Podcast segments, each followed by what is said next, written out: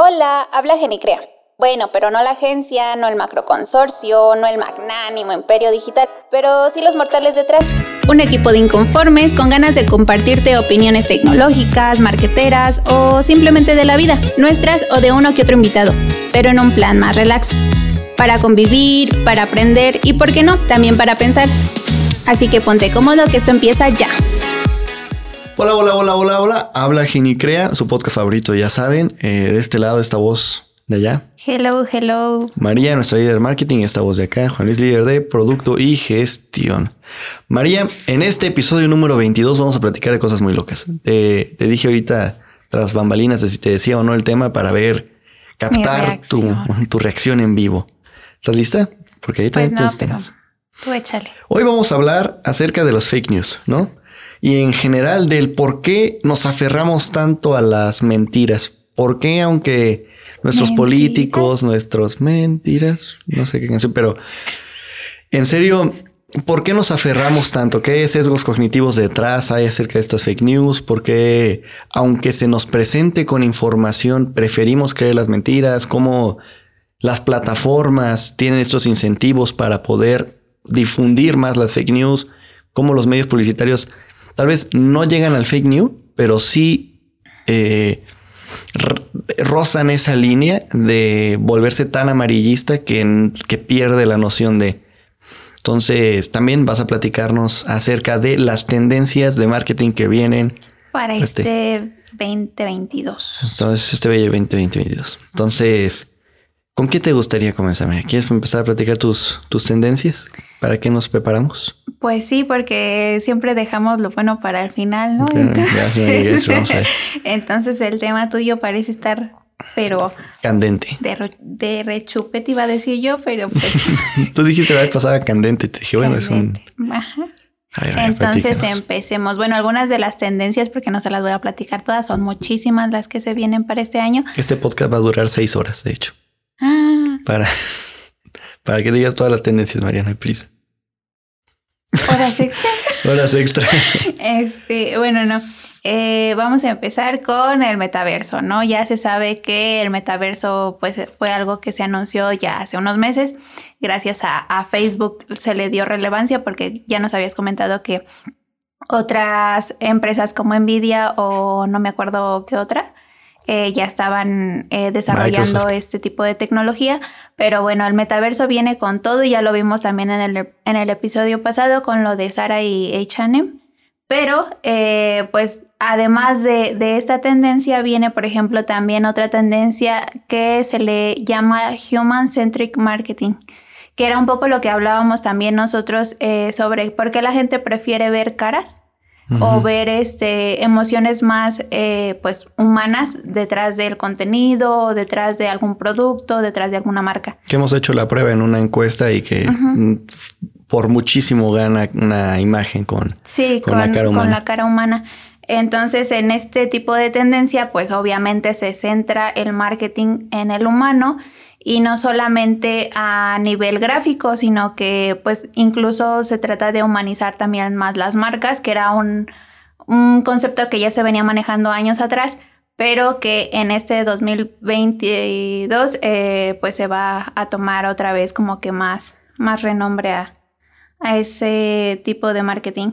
Luego también viene otra, otro de los grandes temas que ya hemos hablado, la de la privacidad, o sea, se va a priorizar la privacidad en todo tipo de plataformas. Esto gracias a Apple, que ya este, implementó eso como estrategia publicitaria dentro de sus nuevos productos o de sus nuevos softwares que, que está desarrollando. O sea, vale la pena siempre, bueno, siempre lo usaban como un diferenciador, ¿no? La parte de de pues de la privacidad. Lo que está diciendo es que con estas tendencias va a se va a volver algo más normal o, o, o, esto nos invita a que todos invertamos en, Claro, o sea, este, este tipo de tendencias ya, ya se venían aplicando años pasados y es un, un poco parte de eh, quienes lo aplicaban, pues las empresas grandes, ¿no? Entonces, como ahora se va a ir normalizando, como tal lo, lo dices tú, eh, pues es que no solamente empresas grandes lo empiecen a utilizar, sino que incluso hasta el negocio más, más pequeño pueda utilizarlo a su favor,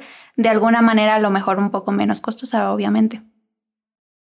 En cuanto a otra tendencia que tenemos, y esta se sigue manejando desde hace también muchos años, es el inbound marketing. Va a seguir, o sea, no se va a perder. Eh, muchas a ver, personas. María, ¿qué, es la diferencia de inbound marketing con outbound marketing? ¿Qué es? ¿Cómo definirías inbound marketing? El inbound marketing es un marketing un poco menos directo que, que el outbound. Es mm, prácticamente escoger, es esconder más bien la venta. Es como no te estoy vendiendo nada, eh, simplemente te estoy otorgando contenido de valor, pero a través de ese contenido de valor puedes dar a conocer tus servicios o productos si, si los estás vendiendo, ¿no?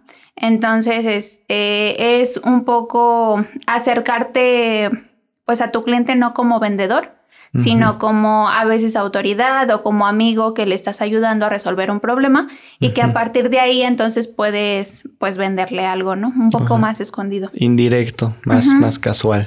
Sí.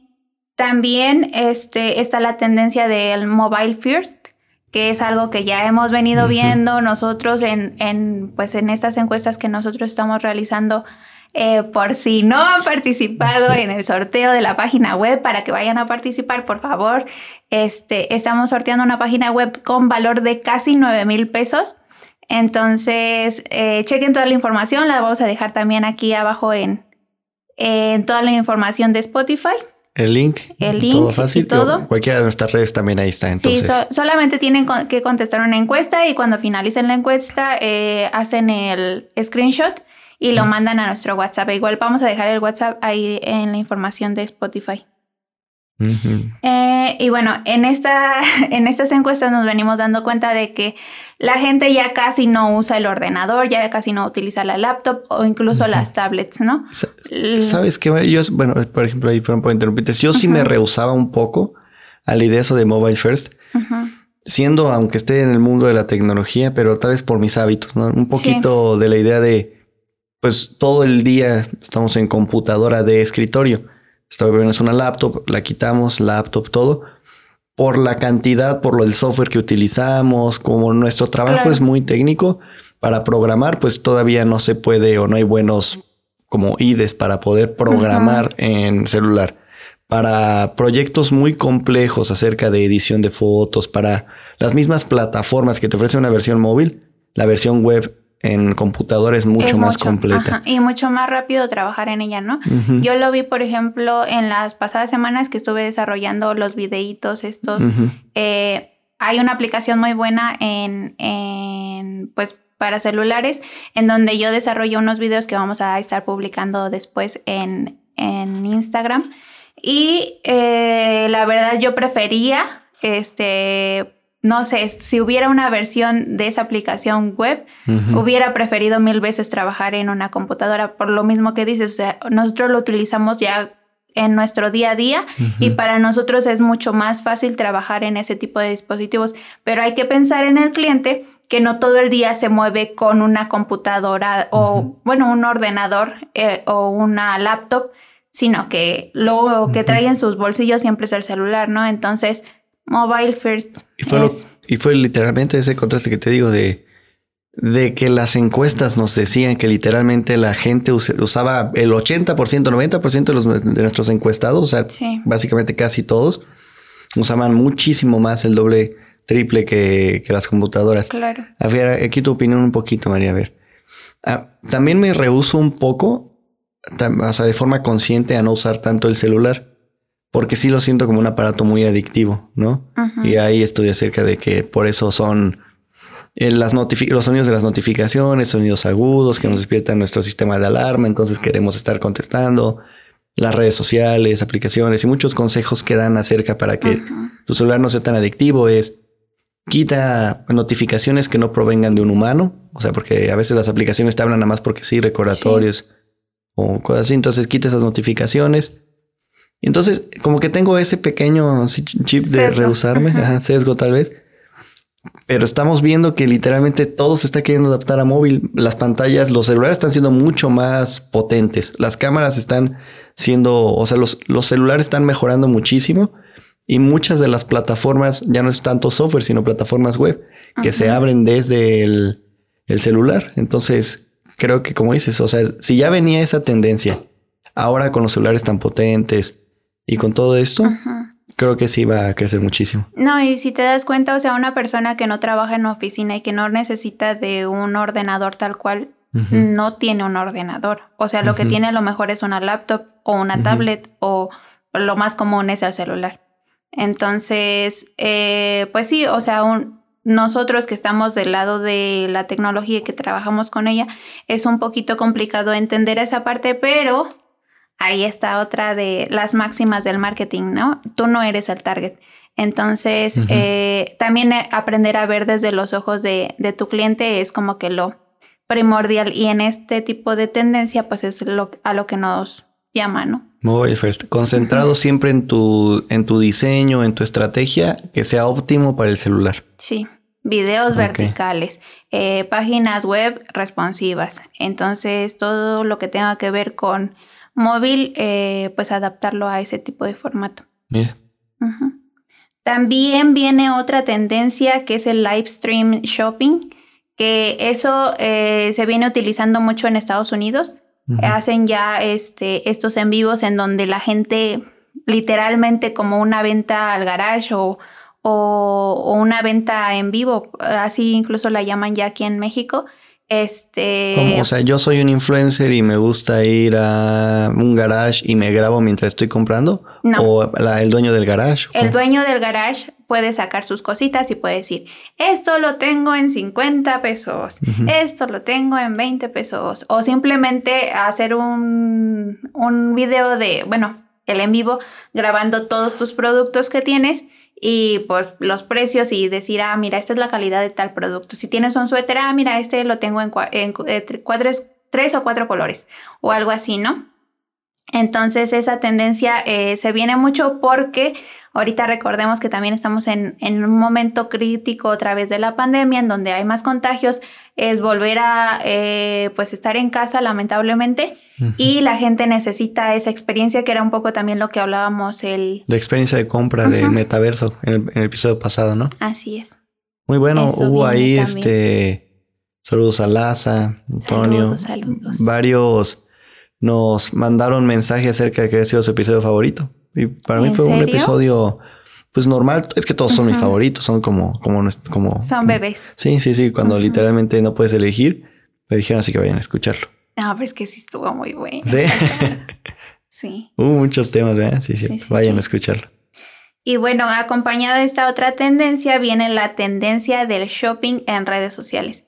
Eh, obviamente ya hemos visto que en Instagram ya se incorporó las, las, tiendas en línea y en donde ya no solamente en Instagram, ya se va a potenciar también en Twitter, en TikTok, en Pinterest.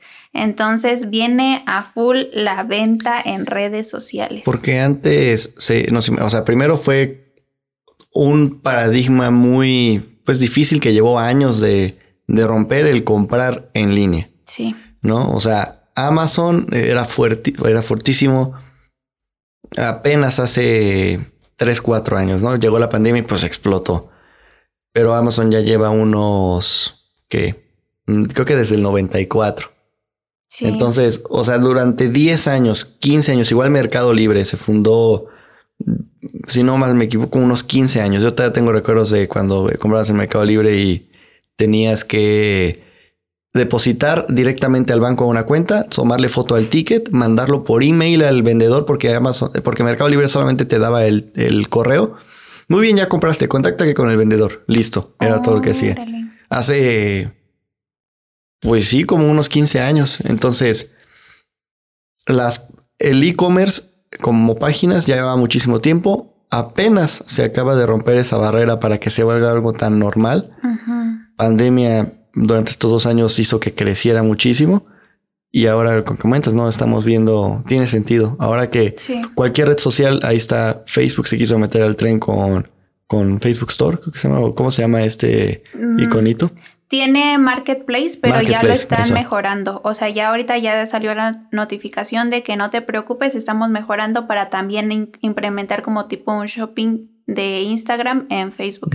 Y ya, o sea, ahorita ya se puede configurar también para que vean los productos. Eso sí, en México todavía no puedes comprar desde la aplicación, todavía hay esa restricción, pero esperemos que pronto se pueda hacer mediante otras plataformas como Shopify. Igual eh, con Instagram, así como dice Instagram, no solamente que está la sección de ventas, sino que en las mismas lo incorporaron a su pues a su plataforma literalmente que en las imágenes aparece ahí, irte a comprar. Sí. Ahorita que pues una clienta quiere que estemos haciendo eso. Y pues empezó, también está el punto medio, ¿no? De hacer sus propias tiendas en línea. Entonces ahí tenemos, es un reto también para nosotros, ¿no? sé, como agencia digital, ¿no? De que nos hemos hecho ya varias tiendas en línea, pero realmente lo que ha llegado más es, oye, ayúdame a configurar bien Mercado Libre, ayúdame a configurar bien Amazon, oye, me están cobrando mucho de comisiones. Entonces, y pronto ahorita estos clientes también para configurarles en Instagram. Entonces, claro. está, está veniendo a que, híjole, es costoso, es tardado, es difícil técnicamente el crear tu propia tienda en línea, pero si ya está la plataforma, ya están las plataformas, pues. Ya es un poquito más, más fácil. Aparte que te ayudan con toda la parte de logística, ¿no? Pero sí, bueno, shopping no, en redes sociales todavía no, no sé muy bien cómo están esas políticas, pero sí, eh, se va a incrementar bastante. Y yo creo que también viene acompañado de pues esto, la ola de estar en redes sociales, ¿no? Todo el mundo está en redes sociales y es como su método de entretenimiento ya, entonces están aprovechando de prácticamente eso. Como noticia loca, que creo que al menos aquí en México, no sé si empezó a comenzar en Estados Unidos, que es en México, el canal de Disney Channel lo iban a cerrar en la TV de, paga. O sea, fue una, es una decisión dura, pero para volverse, sí, para volverse exclusivos de su plataforma ah, Disney Plus. Entonces lo que mencionas de que ya todo el, el, medio de entretenimiento está en internet. Porque, pues inclusive esos canales que de la tele, o sea, Ponle que la gente ya deje de ver, ya ve mucha menos tele. Ahora, inclusive, los pocos que veían tele eh, están dando incentivos para que te vayas a verlo en internet. Entonces en internet pues ya está también siendo todo esto. Fíjate, curioso, eh, a mí me toca hacer todos los pagos de casa de estos de fin de año y principio ah, de año, predial y eso. Y justamente para incentivar que la gente pagara su predial mediante la aplicación, eh, hicieron un 15% de descuento en enero. Normalmente esos suelen ser los descuentos eh, de cada año. 15% de descuento en enero si pagas eh, en cualquier forma de pago.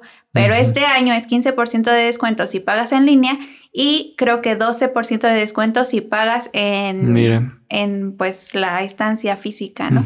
Entonces ya están incentivando eso mediante también este tipo de, de descuentos. Igual, en febrero solía ser del 10% de descuento y me parece que ya lo bajaron a 8 si lo pagas en físico y sigue siendo 10% de descuento si lo pagas mediante la app.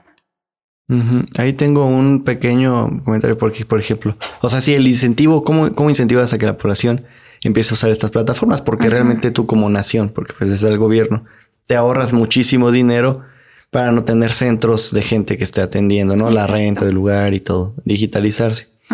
Y un poquito, también, bueno, ahí como consejo, porque también hice el pago del predial eh, con la... No recuerdo si fue el del agua o el predial, de esos dos.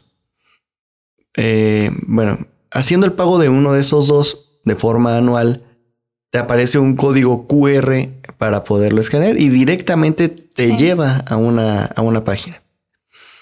Creo que si yo busco tal cual, creo que fue el de predial. Si yo busco tal cual predial, eh, te aparece una plataforma del gobierno, todo muy oficial, con su certificado SSL, todo muy bien. Y entonces yo no me di cuenta de eso primero. Hice el pago y de repente, o sea, haciéndolo con prisa, todo la verdad muy bien, muy rápido, di de alta la tarjeta, todo padre, la verdad muy eficiente todo.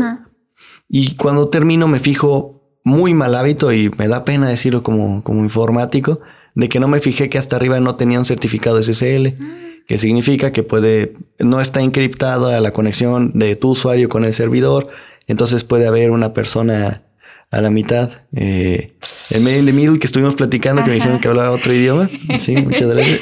Pero en ese Made in the Middle puede haber alguien a la mitad interceptando esos datos. Entonces, bueno, ahí un, como me asusté, vi luego el dominio y era un dominio distinto con, con una terminación distinta.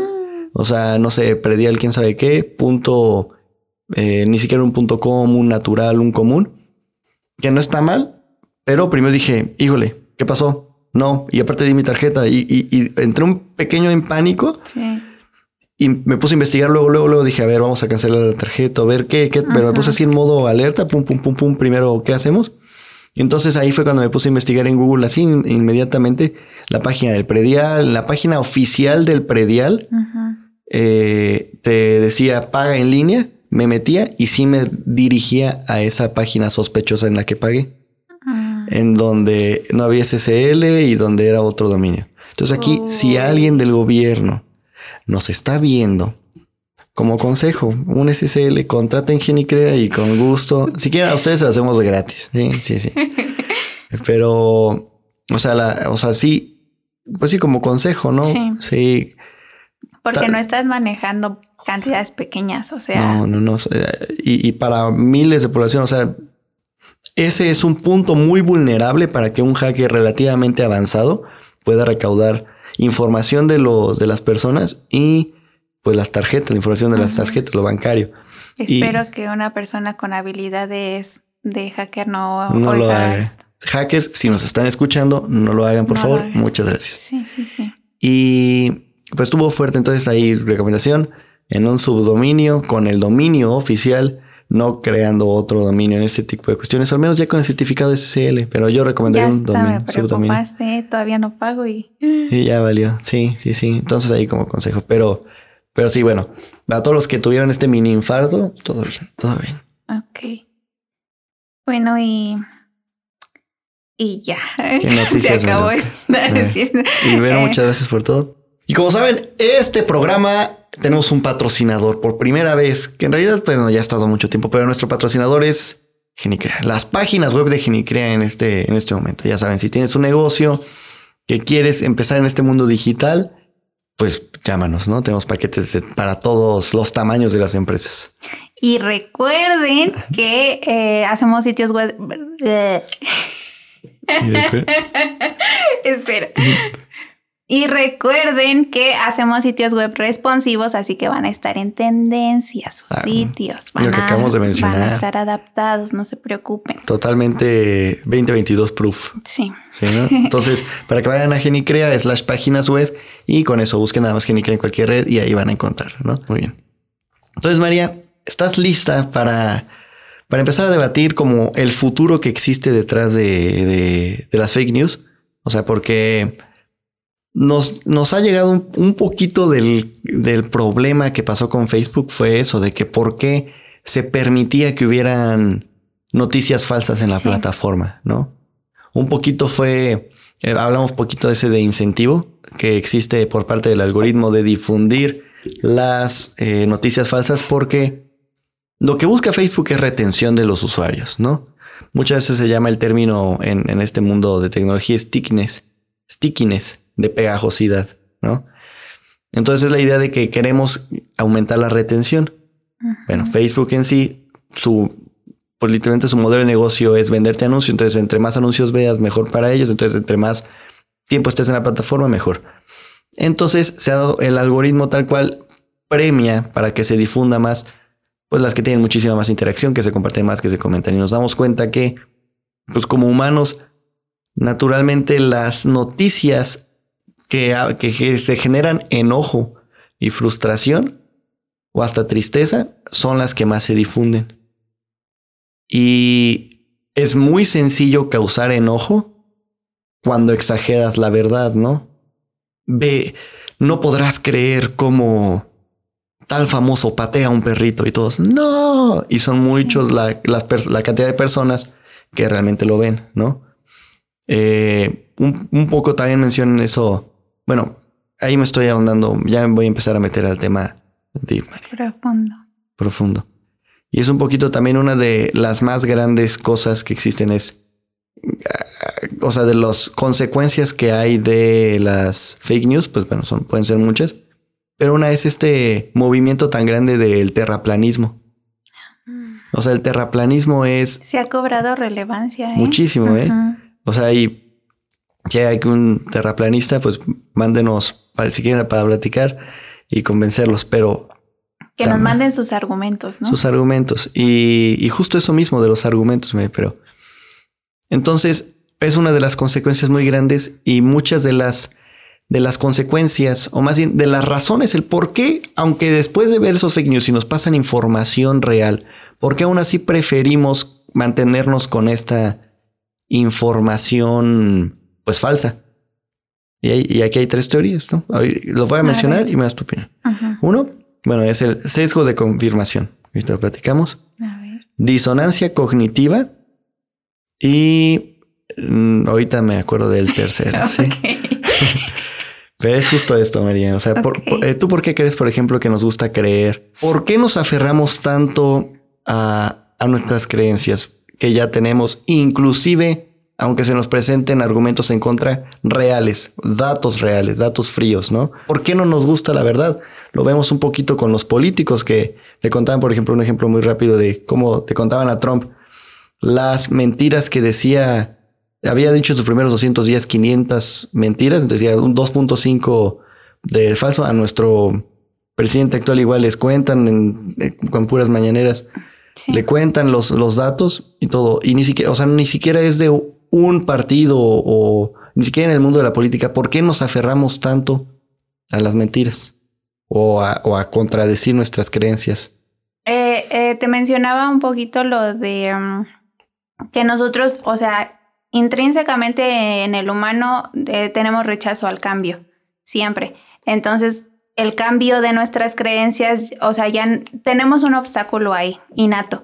Entonces, eh, siento que también tiene que ver con, por ejemplo, de a quién les estás escuchando decir la mentira, ¿no? Porque, por ejemplo, en mi caso, eh, obviamente todos crecemos a lo largo de nuestra vida con un chorro de mentiras, ¿no? pero lo, lo malo es que nos las dicen pues las personas que tenemos cercanas a nosotros. Porque si crecemos con ello es porque pues son personas que están a nuestro alrededor siempre. Entonces yo, por ejemplo, pienso en mi papá. Eh, papá, no seas mentiros. este, no, o sea, por ejemplo. bueno, un, bueno, ahí justo eso de que dices, una vez dices esa pregunta, ¿no? ¿Qué mentiras nos decimos a nosotros mismos para ser mejores? Y me hacía como, pues reflexionar mucho. Hay una historia que no sé si sea real, pero me gusta creer que es verdad. Aquí, mira, hasta la historia que voy a decir es sobre eso, pero al mismo tiempo de querer creérmela, me hace ser mejor persona, creo yo.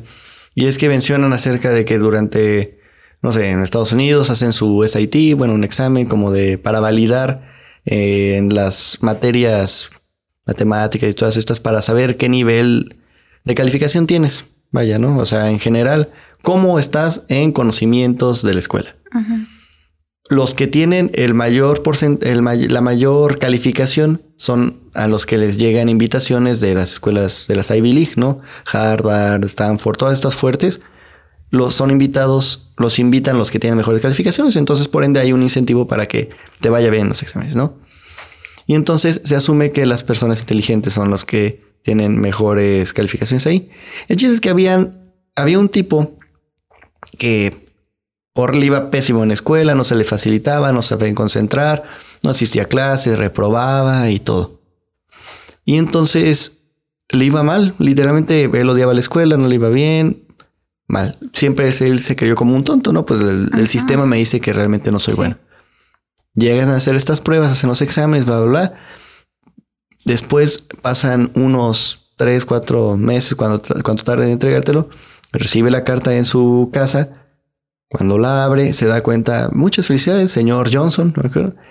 Eh, usted sacó un SAT de 1300 y tantos, de, de, de 1400.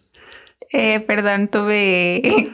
se me vino la, palabra de Johnson a la mente. No, no, sigue. De Johnson. Y el chiste es que cuando le saca casi una puntuación perfecta, ¿no? Una puntuación perfecta. Y entonces cuando él se da cuenta de eso, dice: Híjole, caray, sí soy una persona inteligente. Soy de los mejores. Creo que ya le tengo que echar ganas a la escuela. Ya tengo que asistir a clases, tengo que esforzarme, porque pues, pues aquí no hay, es una prueba irrefutable, ¿no? Y el chiste es que pasan los años, si entra a una de las mejores universidades, le va muy bien, sale, trabaja un, un puestazo, va creciendo.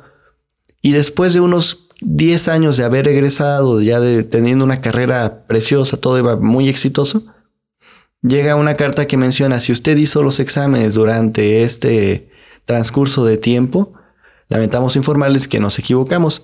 Su calificación a usted, señor Johnson, del SAT era 600 de 1400. O sea, pésimo, horrible, como realmente pues le iba en la escuela, ¿no?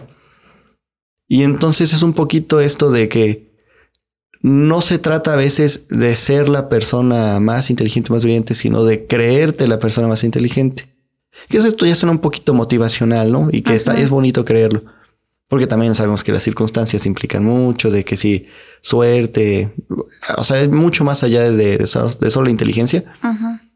Pero el hecho de creerte que sí puedes es mucho mejor a desde un inicio sentirte tonto o incapaz, porque solito te limitas. Y entonces, justo te digo, si esta historia es falsa y alguien la desmiente, hay un poquito de esto de lo que caigo, ¿no? Me gusta creerla, aunque sea falsa, es una mentira que me diga a mí mismo y que está padre. Y eso mismo pasó. Entonces. Pues ahorita que, que, recuerdo, o sea, bueno, mencioné el, en mi caso a mi papá, ¿no? Porque es una de las personas más cercanas a mí.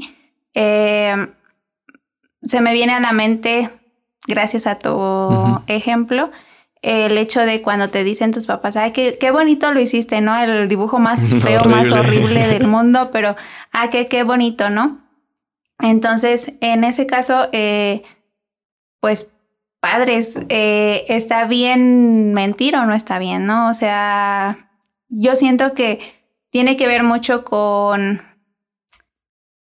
pues cómo quieres educar a tu, a tu niño, ¿no? Pero también en, en, en mi caso, hay que decirlo, mi papá siempre fue como que muy realista. Trató de, de um, por ejemplo, en cuanto a calificaciones, yo siempre fue como que la niña de dieces, ¿no?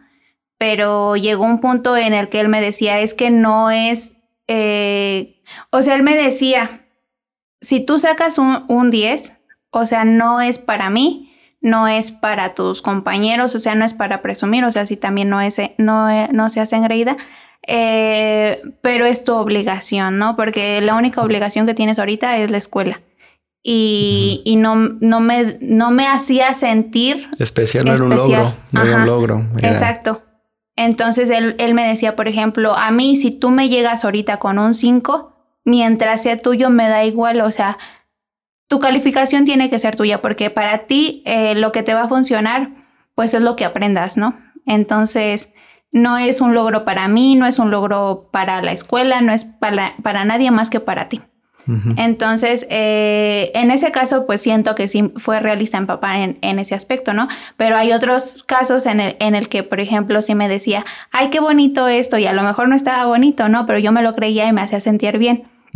Entonces, eh, también pasa, por ejemplo, pues hay que decirlo con las religiones, ¿no? O sea, muchas veces se dicen, eh, tienes que creer en esto para que eh, te condicionen a ser bueno, ¿no? o, a llevar cierto estilo de vida.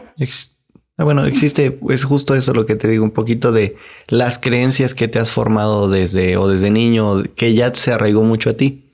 Y es esta parte de los dos temas que te dije, ¿no? De disonancia cognitiva o sesgo de confirmación, que realmente es, un poquito difícil de, diferenciarlos porque van hacia la misma idea, ¿no?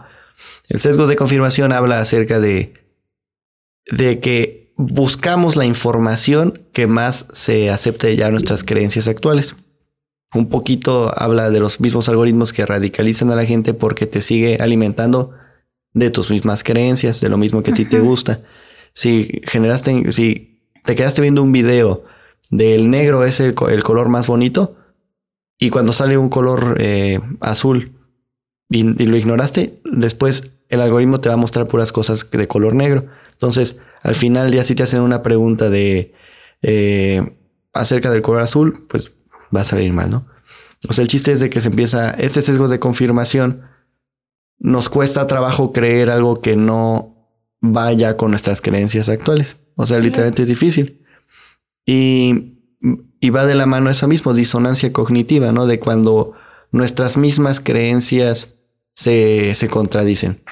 Ahorita explico un poquito más sobre eso, pero es la idea de, de por qué es tan difícil, porque también hay una, una respuesta biológica que, o sea, es mucho más sencillo, eso también explica por qué existen los prejuicios. Nuestro cerebro es mucho más fácil de encontrar atajos. Nuestro cerebro, su máximo trabajo es eficientar la energía que consume. Entonces es buscar atajos, es buscar pensamientos, es que ya tuvimos. Los prejuicios, pues son básicamente eso, la primera idea que te cerraste y ya fue difícil como vencerla. Y entonces es, es, un poquito eso, nos cuesta trabajo porque hasta biológicamente el cerebro no está hecho para que le cuestiones un eh, atajo mental que ya había realizado. Claro, y bueno, creo que ahorita está también, por ejemplo, mucho en tendencia lo de desaprender, ¿no? Desaprender para aprender. Y es un poco lo que mencionas, o sea, el hecho de, dejar las creencias pasadas para a lo mejor involucrarte con personas con distintas perspectivas a la tuya, que es muy poco común porque sueles juntarte con personas afines y sueles eh, visitar eh, lugares en los que tú te sientas cómodo y no al contrario, ¿no? No es como que eh, lo normal que tú te pongas en una situación eh, pues diferente a la que estás acostumbrado o con personas con las que te van a debatir tus ideas. ¿Por qué? Porque tendemos a, rechazarlo. Entonces nos pone eh, hasta en defensiva, en la defensiva. Pero creo que también está este pues esta esta línea de, de creencia de personas que ya están intentando como pues echar eso a un lado, ¿no? Y decir, ¿sabes qué? Este, pues hay que literalmente salir de la zona de confort y atrevernos a pues nuevas cosas, ¿no? Y desaprender lo, lo, que ya aprendiste para entonces tener una visión diferente de la vida. Porque sí, o sea, llegamos a un punto en el que nuestras creencias constituyen nuestra forma de, de ver la vida. O sea, a partir de ahí, pues nosotros tenemos una visión u otra de, de lo que vivimos y lo que es real para nosotros y, de lo que no. Entra mucho en conflicto, ¿no? Con nuestro, o sea, si nos, si nos, si nos niegas algo que ya creíamos, nada más para terminar, es esta parte. Que iba a decir, alguien que puede explicar mejor qué disonancia cognitiva es quien realmente acuñó el término, lo, lo creo para así decirlo. El 57 fue Leon Festinger y dijo, es el estado de tensión cuando se presenta información que contradice nuestro sistema de creencia y valores contra... Eh, pues bueno, creo que ya no entiendo mi propia letra que aquí en mi nota, pero es básicamente esa, ¿no? Entonces, es duro. Es duro que hasta biológicamente, que por incentivos monetarios, que, que la tecnología esté llegando a estos puntos en donde sea más lucrativo, más fácil, que empiecen las noticias falsas, la radicalización. Y a nosotros, como en este mundo de tecnología, pues nos toca hacer un pequeño cambio, ¿no? Sí, aparte creo que también otra de las teorías es que nos cuesta eh, aceptar la realidad porque muchas veces suele ser más cruda y más difícil de, digerir, ¿no? Entonces puede ser también que, es por ahí, ¿no? Entonces buscamos de cierta manera lo que es sí más fácil para nuestro cerebro, pero también más fácil para nuestras emociones, aceptarlo y asimilarlo. Muy bien, María. Vamos, este podcast, este episodio va a terminar abrupto. Entonces, pues bueno, muchas gracias a todos los que escucharon hasta acá. Ya saben, estuvo patrocinado por el servicio de páginas web de Genicrea, el, el formulario María, que estamos regalando, como ya escucharon, una página. Una página web, para si tienen un negocio o un proyecto o son emprendedores eh, que, que aprovechen ese sorteo. Entonces, no va a haber recomendaciones. La recomendación es el episodio anterior. No, sí va a haber recomendaciones. Bueno, qué bueno, María, que no tienes ninguna recomendación. No es cierto. Les quiero recomendar, porque me la hicieron recordar antes de iniciar este, este episodio, la canción de Química de Juancho Márquez. Química de Juancho Márquez. Muy bien. Muy bien. Yo recomiendo el episodio. Yo recomiendo este episodio. O sea, si lo acabas de escuchar, escúchalo otra vez. Esa es mi recomendación. Ponlo en loop. Muchas gracias entonces por el tiempo y nos vemos la siguiente semana. Bye. Bye.